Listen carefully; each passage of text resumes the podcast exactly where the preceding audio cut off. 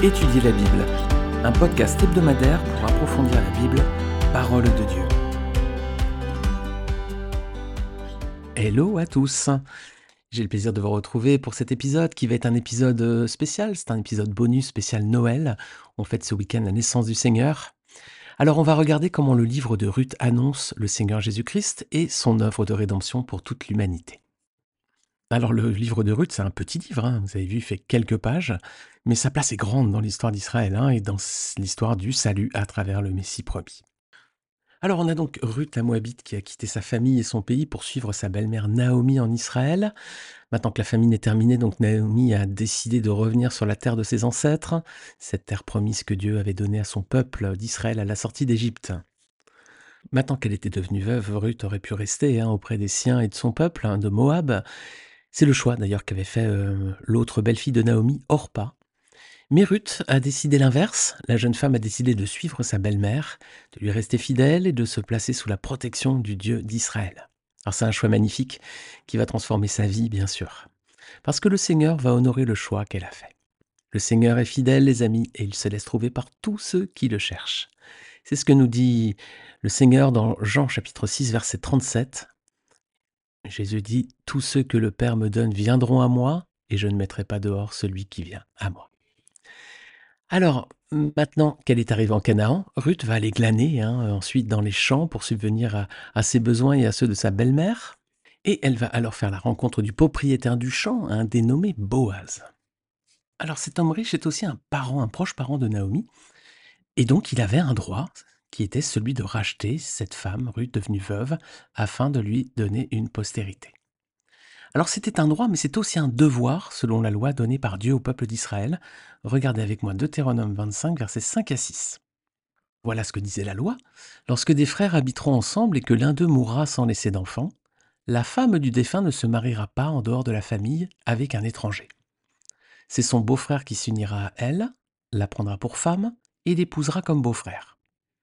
Le premier-né qu'elle mettra au monde succédera au frère mort et portera son nom, afin que ce nom ne soit pas effacé d'Israël. Alors cet homme Boaz va obéir au commandement de divin, il va exercer ce droit de rachat sur Ruth, il va se marier avec elle et lui donner une descendance. L'enfant qui va naître sera le grand-père du roi David, mais aussi l'ancêtre du Messie. Alors ce livre magnifique de Ruth parle directement aux chrétiens, et ceci pour au moins deux raisons. Tout d'abord, c'est un livre qui parle de rédemption. Hein. le, mot hébreu d'ailleurs utilisé pour désigner celui qui avait le droit de rachat, Goël, est présent plus de 20 fois dans ce texte. C'est aussi un livre qui parle aux chrétiens parce qu'il met clairement en avant le fait que l'amour et le salut de Dieu ne se limitent pas au seul peuple d'Israël, mais que cet amour et ce salut sont aussi pour tous ceux qui s'approcheront de lui sincèrement. Alors donc ce livre de Ruth préfigure donc clairement l'œuvre du Seigneur Jésus-Christ sur la croix, parce que le sang du Seigneur a coulé pour racheter des hommes et des femmes de toute nation, de toute époque. Regardez avec moi Apocalypse 5, verset 9. Et il chantait un cantique nouveau en disant Tu es digne de prendre le livre et d'en ouvrir les seaux, car tu as été offert en sacrifice, et tu as racheté pour Dieu, par ton sang, des hommes de toute tribu, de toute langue, de tout peuple et de toute nation. Magnifique texte hein, qui nous rappelle que l'amour de Dieu est bien pour tous les hommes et les femmes du monde entier. Alors on va regarder à présent de plus près l'un des personnages principaux de cette histoire, il s'agit de Boaz, et on va voir qu'il est à bien des égards un type de Christ. En effet, il y a plusieurs traits de sa personnalité et plusieurs de ses actions qui manifestent l'œuvre du Seigneur Jésus-Christ. Tout d'abord, Boaz est un homme riche. Dans le tableau qui est peint dans le livre de Ruth, Boaz c'est le Seigneur, au sens un peu médiéval du terme. Hein. Vous savez, celui qui détenait les terres, qui donnait du travail aux, paysans, aux ouvriers. Alors donc, Boaz, c'est le seigneur, hein. c'est un seigneur à, cette époque. Et le verset euh, premier du chapitre 2 de Ruth nous dit que euh, voilà, c'était un homme puissant et riche du clan d'Elimelech qui s'appelait Boaz. Donc c'était un homme riche et puissant à la fois. Alors s'il est riche, il est aussi humble. Hein. Boaz, il n'exploite pas ses ouvriers, il se place au même niveau qu'eux, D'ailleurs, on aura l'occasion de voir dans les prochaines études, hein, quand on va approfondir un peu ces textes, on va, découvrir un peu plus sur sa personne, mais on va voir notamment qu'il était présent à table avec euh, ses ouvriers le midi. Hein. Vous pouvez voir ce, passage dans Ruth 2, verset 14. Alors Boaz, c'est aussi un homme qui est bon, Il fait preuve de douceur, il fait preuve de bienveillance envers Ruth. C'était pourtant qu'une étrangère, Ruth. C'était une pauvre veuve moabite dont la vie hein, n'avait pas besoin d'être considérée en Israël à cette époque. Mais Boaz a fait preuve de compassion envers elle, comme il faisait preuve de compassion envers tous ses ouvriers. Boaz était un homme qui était bon. Cet homme également ne s'arrête pas sur l'origine des personnes. Ruth, c'était une étrangère, et pas n'importe quelle étrangère. C'était une Moabite. Donc, euh, comme on a eu l'occasion déjà de le voir dans les précédentes études, hein, à ce titre, euh, elle était étrangère au peuple d'Israël. Elle n'avait même pas le droit d'entrer dans le peuple de Dieu. Donc, euh, c'était une paria, en fait. Hein. Mais Boaz ne va pas s'arrêter à cette considération. Il ne va pas regarder l'origine ethnique de Ruth ou son statut social, mais il va regarder le cœur hein, de sa personne. Regardez Ruth, chapitre 2, versets 11 à 13. Boaz répondit On m'a rapporté tout ce que tu as fait pour ta belle-mère depuis la mort de ton mari, et comment tu as quitté ton père et ta mère et le pays de ta naissance pour aller vers un peuple que tu ne connaissais pas auparavant. Que l'Éternel te rende ce que tu as fait et que ta récompense soit entière de la part de l'Éternel, Dieu d'Israël, sous les ailes duquel tu es venu te réfugier. Alors on voit ici Boaz qui ne dit pas euh, c'est une étrangère, c'est une moabite, c'est une veuve, c'est une pauvre, moi je suis euh, un seigneur israélite sur les terres d'Israël.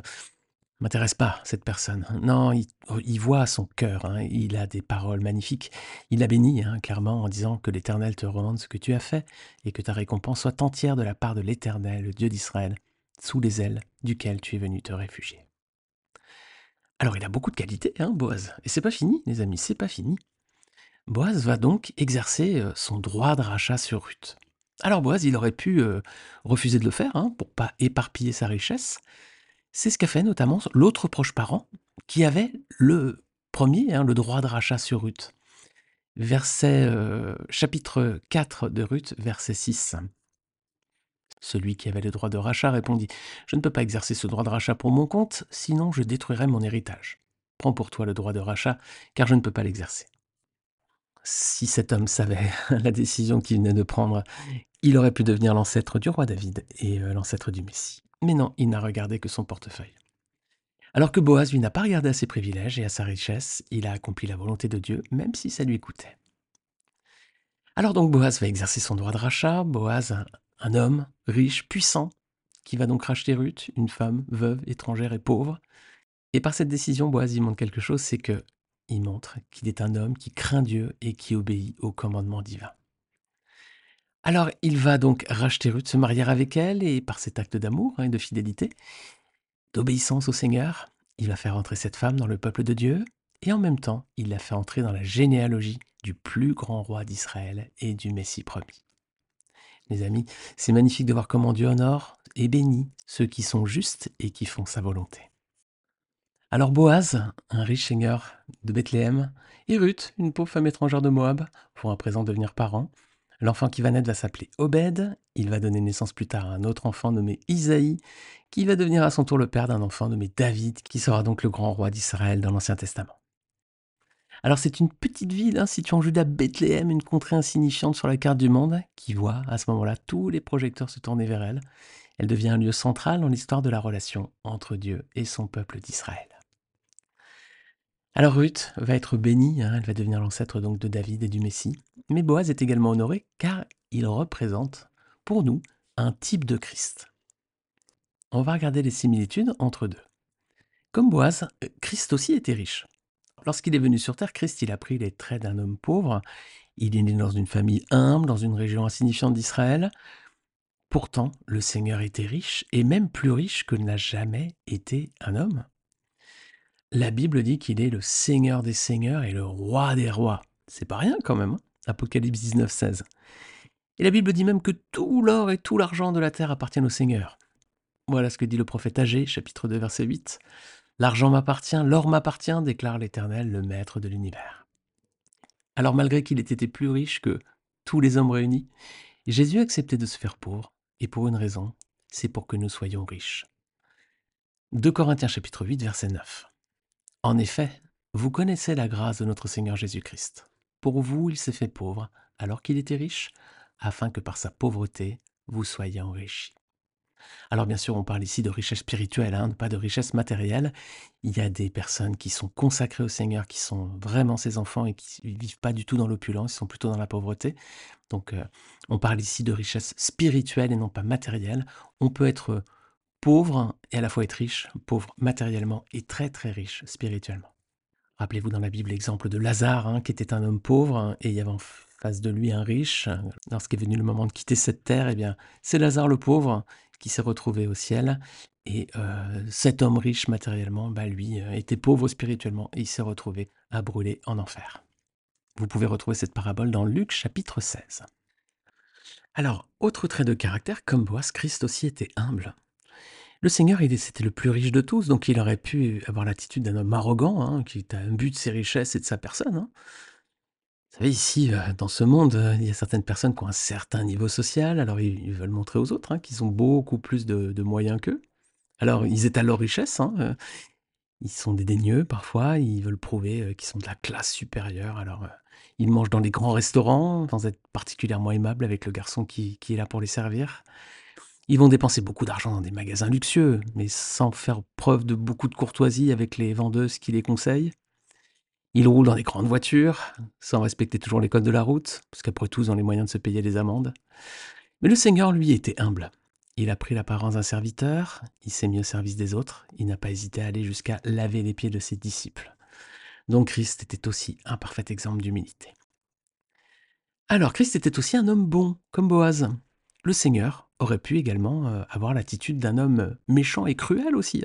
Après tout, euh, nous étions tous des pécheurs, hein, nous avions tous désobéi à ses commandements, alors voilà, Christ aurait pu être méchant, cruel avec nous. Hein. C'était finalement légitime. Et d'ailleurs, c'est souvent sous ces traits qu'apparaissent les dieux dans la mythologie. Hein.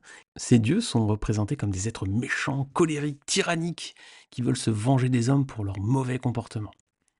Mais Christ, lui, a fait preuve de douceur lorsqu'il était euh, sur terre.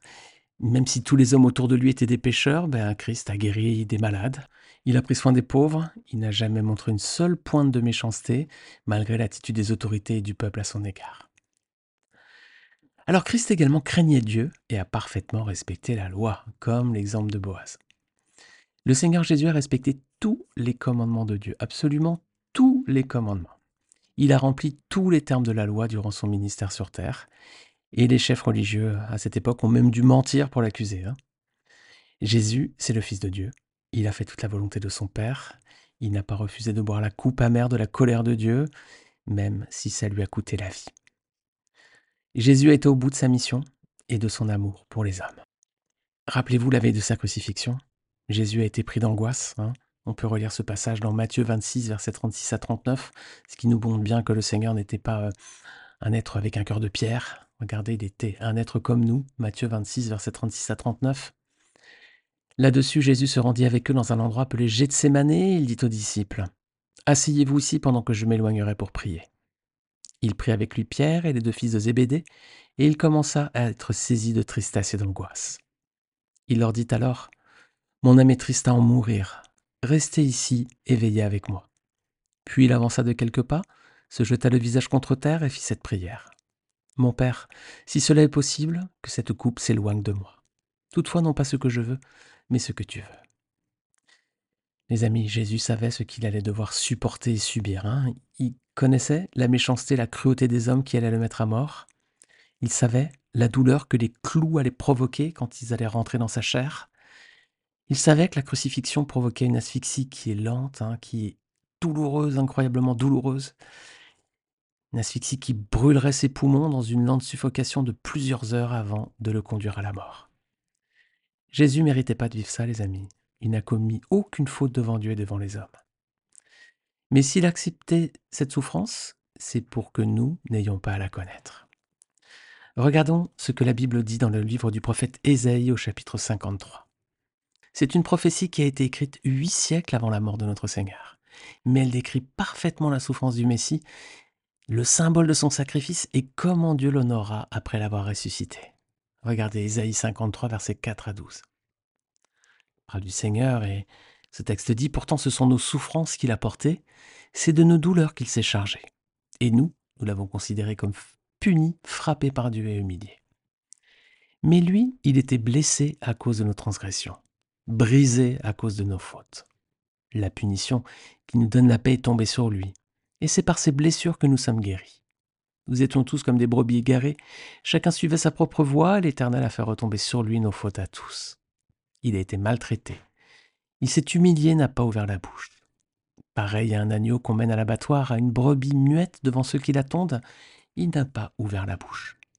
Il a été enlevé sous la contrainte et sous le jugement, et dans sa génération, qui s'est inquiété de son sort? Qui s'est soucié de ce qu'il était exclu de la terre des vivants, frappé à cause de la révolte de mon peuple On a mis son tombeau parmi les méchants, sa tombe avec le riche, alors qu'il n'avait pas commis de violence et qu'il n'y avait pas eu de tromperie dans sa bouche. L'Éternel a voulu le briser par la souffrance. Si tu fais de sa vie un sacrifice de culpabilité, il verra une descendance et vivra longtemps, et la volonté de l'Éternel sera accomplie par son intermédiaire. Après tant de troubles, il verra la lumière et sera satisfait. Par sa connaissance, mon serviteur juste procurera la justice à beaucoup d'hommes. C'est lui qui portera leurs fautes. Voilà pourquoi je lui donnerai sa part au milieu de beaucoup, et il partagera le butin avec les puissants. Parce qu'il s'est dépouillé lui-même jusqu'à la mort, et qu'il a été compté parmi les criminels, parce qu'il a porté le péché de beaucoup d'hommes, et qu'il est intervenu en faveur des coupables. Magnifique texte hein, qui nous décrit bien la, souffrance du Seigneur, mais aussi euh, sa résurrection hein, et, la gloire qu'il a reçue ensuite. Et enfin, dernière similitude avec l'histoire de Boaz, c'est à Bethléem que naît le fils de David, le Messie promis. On fête Noël et c'est l'un des plus beaux signes de cette histoire qui nous montre comment le livre de Ruth annonce le Messie promis qui est Jésus. Ruth et Boaz ont donné naissance à Obed, l'ancêtre du plus grand roi d'Israël. Mais au-delà de cette belle histoire, il y a la préfiguration d'une autre naissance plus grande encore, un roi encore plus grand. C'est le Messie qui est annoncé dans les Écritures. C'est ce rédempteur pour le peuple d'Israël, mais aussi pour tous les peuples du monde entier. Alors il y a 2000 ans environ, c'est dans cette même petite ville de Bethléem en Juda que va naître le Fils de Dieu. C'est dans une petite auberge insignifiante qu'une femme pauvre va accoucher d'un bébé, elle va le placer dans une mangeoire. Il n'y avait pas de place ce jour-là, les amis, pour accueillir celui qui est le roi des rois, le seigneur des seigneurs, le plus grand descendant de David, celui qui allait donner ensuite sa vie pour le salut de tous. Jésus naît à Bethléem, il va devenir le plus grand homme qui n'ait jamais marché sur terre, il va prononcer les plus belles paroles qu'aucun homme n'a jamais prononcées, et il va accomplir le plus grand acte d'amour que personne n'a jamais accompli. Les amis, je ne sais pas si Boaz et Ruth imaginaient à quel point Dieu allait honorer leur fidélité, leur amour et leur obéissance à la volonté divine. En tout cas, c'est une magnifique histoire que celle de Ruth, certainement l'une des plus belles histoires qui n'ait jamais été écrite. Les amis, je vous souhaite un très très beau Noël, que le Seigneur vous donne et vous accorde une bénédiction toute particulière en ces temps de fête. Voilà, la joie d'être avec ceux que vous aimez. Peut-être vous êtes seul, mais alors la joie de savoir que le Seigneur est avec vous. Les amis, quelle que soit euh, notre situation en tout cas, nous avons la certitude que celui qui est né à Bethléem il y a 2000 ans nous regarde avec ses yeux d'amour et qu'il nous aime. Alors les amis, tournons à notre tour les regards vers lui en cette période de Noël et accueillons l'enfant qui naît comme le Messie promis, comme le Seigneur et Sauveur de nos vies. Amen. Amen les amis. Je vous souhaite encore une fois un très très joyeux Noël et on se retrouve Dieu voulant la semaine prochaine pour la suite de ces études dans. Très bon Noël à tous et très belle semaine.